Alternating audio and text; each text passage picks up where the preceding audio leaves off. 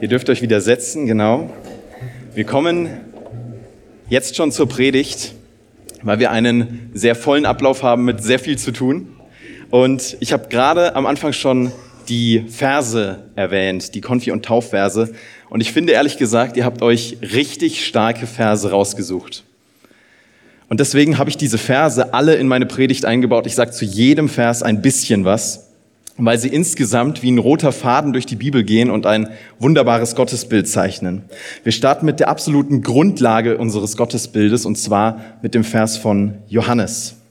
Gott ist die Liebe. Und wer in der Liebe bleibt, der bleibt in Gott und Gott in ihm. Ich habe kürzlich von einem Liebesbrief gehört. Eine Frau schreibt an ihren Ex und ihr fällt auf, sie liebt ihn noch. Und sie schreibt, Worte können nicht ausdrücken, wie traurig ich ohne dich bin. Bitte verzeih mir, dass ich unsere Verlobung aufgelöst habe. Ich liebe dich immer noch. Bitte nimm mich zurück. Deine Marie. PS, eines wollte ich dir noch sagen. Herzlichen Glückwunsch zu deinem Lottogewinn. Es ist zweifelhaft, ob das wahre Liebe ist.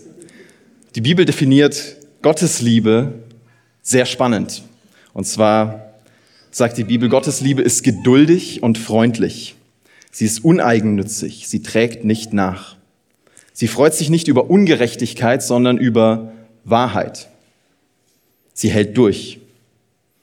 Sie vertraut, hofft das Beste, erduldet Schwierigkeiten und sie hört niemals auf. Das ist wahre Liebe, das ist Gottes Liebe, laut 1. Korinther 13. Johannes, du hast dir diesen Vers ausgesucht. Und ich wünsche dir, dass Gottes Liebe, wie es in diesem Vers beschrieben ist, Gott ist die Liebe, dass Gottes Liebe dich wirklich berührt. Dass du nicht wie im Matheunterricht fragst, was hat das jetzt mit meinem Leben zu tun? Dass es kein abstraktes Konzept bleibt, sondern erlebte Realität wird. Das wünsche ich dir. Die Liebe wird auch thematisiert im Vers von Jonas. Gott hat uns nicht gegeben einen Geist der Furcht, sondern der Kraft, der Liebe und der Besonnenheit. Manche Leute haben es geschafft, unseren Glauben darzustellen, als wäre eine Krankheit. Aber unser Glaube ist keine Krankheit, unser Glaube ist Quelle für Heilung, ist Quelle für Kraft, für Liebe und für Besonnenheit. Aber die Quelle dafür ist nicht die Kirche, die immer wieder enttäuscht oder geistliche Leitende, die immer wieder fallen. Die Quelle dafür ist eine persönliche Beziehung zu Gott. Und Jonas, deswegen möchte ich dir sagen, Gott lebt in deinem Herzen. Diese Kraft, diese Liebe, diese Besonnenheit, die ist schon in dir. Und sie ist wie eine Pflanze, die wächst und aufblüht. Und du wässerst diese Pflanze, indem du dein Herz für Gott öffnest, mit ihm kommunizierst und Entscheidungen aus dieser Herzensverbindung heraustriffst. Das wünsche ich dir. Joshi, du hast dir den Vers ausgesucht. Ich will dich segnen und du sollst ein Segen sein. Segen heißt wohlwollende, liebende Zuwendung. Dieser Vers ist also übersetzt ein Statement von Gott. Er sagt, ich will mich dir liebevoll zuwenden und du sollst davon inspiriert dich anderen liebevoll und wohlwollend zuwenden. Ich habe kürzlich gehört von einem neunjährigen Mädchen, die ihren ersten großen Cello-Auftritt hatte. Sie geht auf die Bühne, aber merkt, sie ist zu nervös, sie kann nicht spielen. Ihre Augen wandern durchs Publikum, überall diese großen, erwartungsvollen Augen, die ihr Druck machen. Aber dann bleibt sie hängen in der ersten Reihe bei den Augen ihrer Mutter. Und diese Augen sind voller Wohlwollen, diese Augen sind voller liebevoller Wertschätzung. Und in diesen Augen findet das kleine Mädchen dann die Kraft, ihr Solo zu spielen. Joshi, ich wünsche dir, dass du dich nicht lähmen lässt vom Blick der anderen, von denen, die dich nicht kennen, von denen, die lästern, obwohl sie keine Ahnung haben. Ich wünsche dir, dass die dominierende Lebensfrage bei dir nicht ist, wie sehen andere mich, sondern wie sieht Gott mich. Es ist nicht so wichtig, was Person XY über dich denkt. Person XY ist nicht für dich gestorben. Person XY kennt dich gar nicht. Aber Gott kennt dich. Und er blickt dich liebevoll an. Er blickt dich wohlwollend an. In seinen Augen ist keine Verurteilung. Er ist so schon stolz auf dich.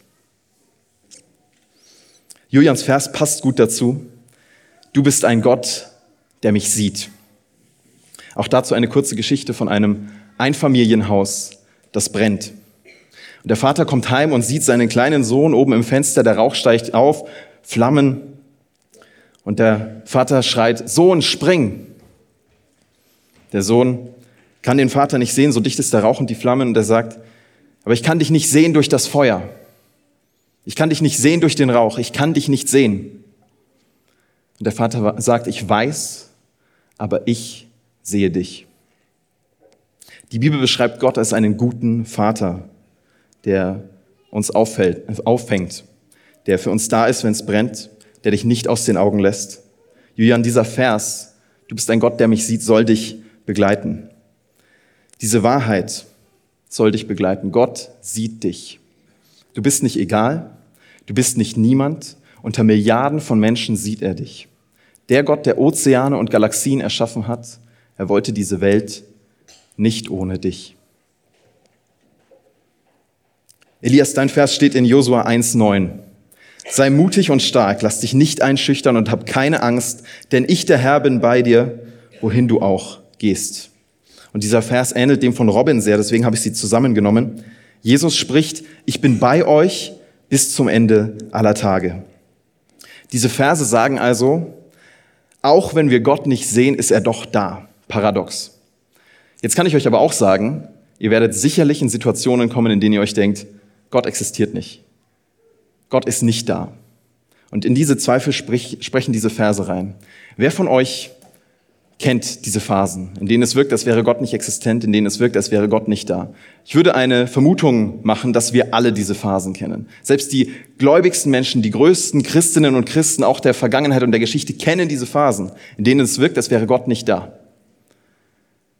Wenn du bei Gott anklopfst, aber es ist kein Licht in den Fenstern und es ist niemand zu Hause, es öffnet niemand.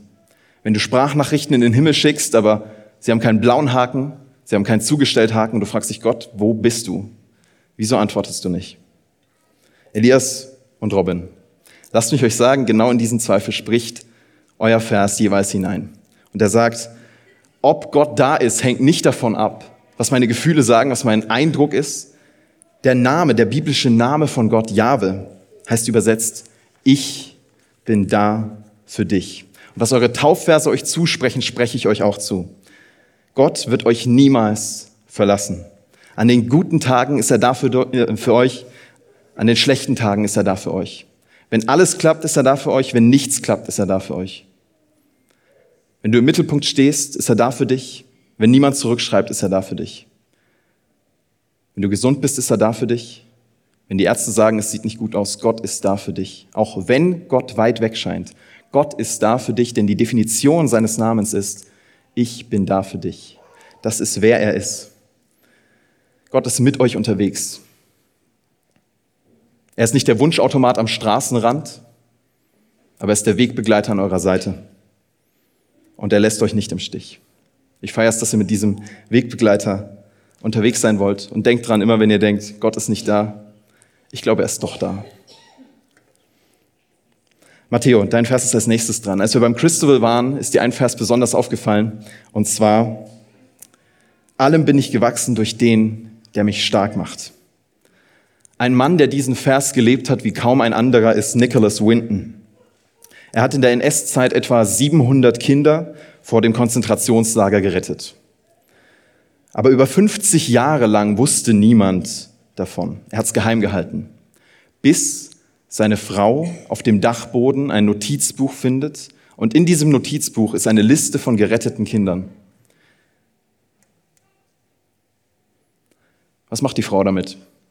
Sie gibt diese Liste weiter an eine Fernsehstation und es wurde ein Bericht daraus. Was daraus wurde, das sehen wir uns jetzt an. Of all the children This is Vera Diamant, now Vera Gissing. We did find her name on his list. Vera Gissing is with us here tonight. Hello, Vera. And uh, I should tell you that you are actually sitting next to Nicholas Winton. Hello.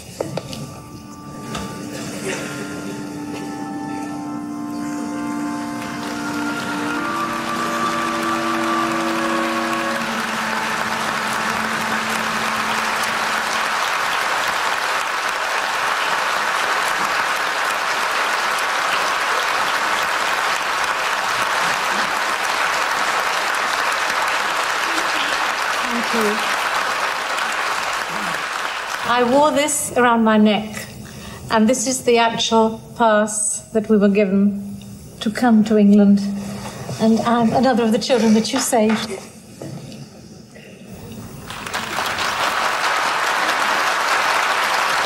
Can I ask, is there anyone in our audience tonight who owes their life to Nicholas Winton? If so, could you stand up, please?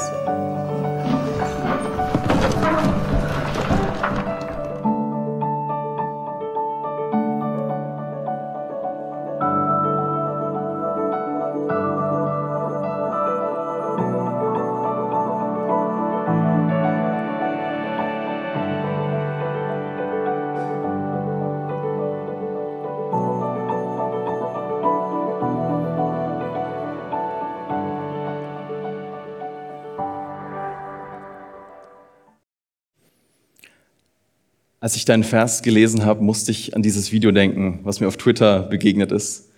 Nicholas Winton, das war ein Mann, der von Mitgefühl und Nächstenliebe geprägt war, der von christlichen Werten zutiefst geprägt war. Aber das Beeindruckende ist, er war nicht nur geprägt von diesen christlichen Werten, sondern er hat nach diesen christlichen Werten gelebt. Jungs, und ich möchte euch mal was sagen. Diese christlichen Werte, die sind nicht outdated. Diese christlichen Werte, die sind nicht passé. Diese christlichen Werte, die sind nicht egal. Christsein ist nicht Pillepalle. Es ist nicht egal, ob wir nach diesen christlichen Werten leben. Es ist nicht egal, ob wir helfen oder nicht. Es ist nicht egal, ob wir treu sind oder nicht. Es ist nicht egal, ob wir vergeben oder nicht. Nächstenliebe ist keine Option. Nächstenliebe ist ein Gebot. Und Gott ruft uns auf, diesen Werten zu folgen und diese Werte zu leben. Gott macht uns stark, sagt dieser Vers von Matteo. Aber er macht uns nicht stark, um unserem eigenen Egoismus zu helfen, sondern er macht uns stark, um anderen zu helfen. Matteo, ich erlebe dich als jemanden, der einen Blick hat für andere und der gerne hilft. Und das ist nicht immer einfach. Nächstenliebend und hilfsbereit zu leben, das ist nicht immer einfach. Eigene Bedürfnisse zurückzustellen für andere, das ist nicht immer einfach. Das kann herausfordernd sein. Aber das ist Christsein. Christsein ist nicht Dauergrinsen. Christsein ist nicht Vollkasko. Christsein ist Herausforderung. Aber wenn ich dir eine Sache sagen darf, dann diese, all dem bist du gewachsen durch den, der dich stark macht. Wir haben zu guter Letzt noch zwei Psalmverse von Louis und von Jonathan. Psalm 16, 6 und Psalm, nee, Entschuldigung, Psalm 13, 6 und Psalm 23, 6. Zuerst der von Louis. Ich aber vertraue darauf, dass du so gnädig bist. Mein Herz freut sich, dass du so gerne hilfst. Und auch diese Verse habe ich wieder zusammengenommen. Jonathan, dein Vers. Gutes und Barmherzigkeit werden mir folgen mein Leben lang und ich werde bleiben im Hause des Herrn, immer da. Eine letzte Geschichte dazu. Von einer Geschichte, die, von einer Familie, die einen kleinen Jungen adoptiert hat. Und dieser Junge hat es nicht leicht, hat viel Schlimmes erlebt. Die Familie füllt die Adoptionsdokumente aus und schließt ihn sofort ins Herz. Und sie nehmen den Jungen mit in ein Haus, was eher einem Palast glich. Der Junge erkundet alles und geht dann aber traurig zum Vater und sagt, darf ich noch ein bisschen hier bleiben? Es ist so schön hier. Bitte lass mich noch ein bisschen hier bleiben. Der Vater schmunzelt und antwortet, ich glaube, du verstehst noch nicht. Wir sind jetzt deine Familie. Du bist jetzt hier zu Hause. Du darfst für immer hier wohnen. Daran musste ich denken, als ich eure Verse gelesen habe. Louis und Jonathan, bei Gott seid ihr nicht nur Gäste. Bei Gott seid ihr zu Hause. Er empfängt euch nicht mit knirschenden Zähnen, weil er nicht anders kann, sondern mit offenen Armen, weil er euch liebt. Bei Gott drückst du dir nicht die Nase platt an der Fensterscheibe, du hast den festen Platz am Esstisch. Und es ist so schön, wenn du heimkommst. Wenn du nicht da bist, dann fehlt was. Du bist Teil dieser Familie. Du hast sogar den Schlüssel für die Wohnung, für das Haus. Du hast ein Passwort für das WLAN. Und dieses WLAN-Passwort ist gar nicht kompliziert. Dieses WLAN-Passwort ist ohne Sonderzeichen fünf Buchstaben. Dieses WLAN-Passwort heißt Gebet. Louis und Jonathan, ihr werdet noch ein paar Mal umziehen in eurem Leben. Aber bei Gott seid ihr immer zu Hause. Amen.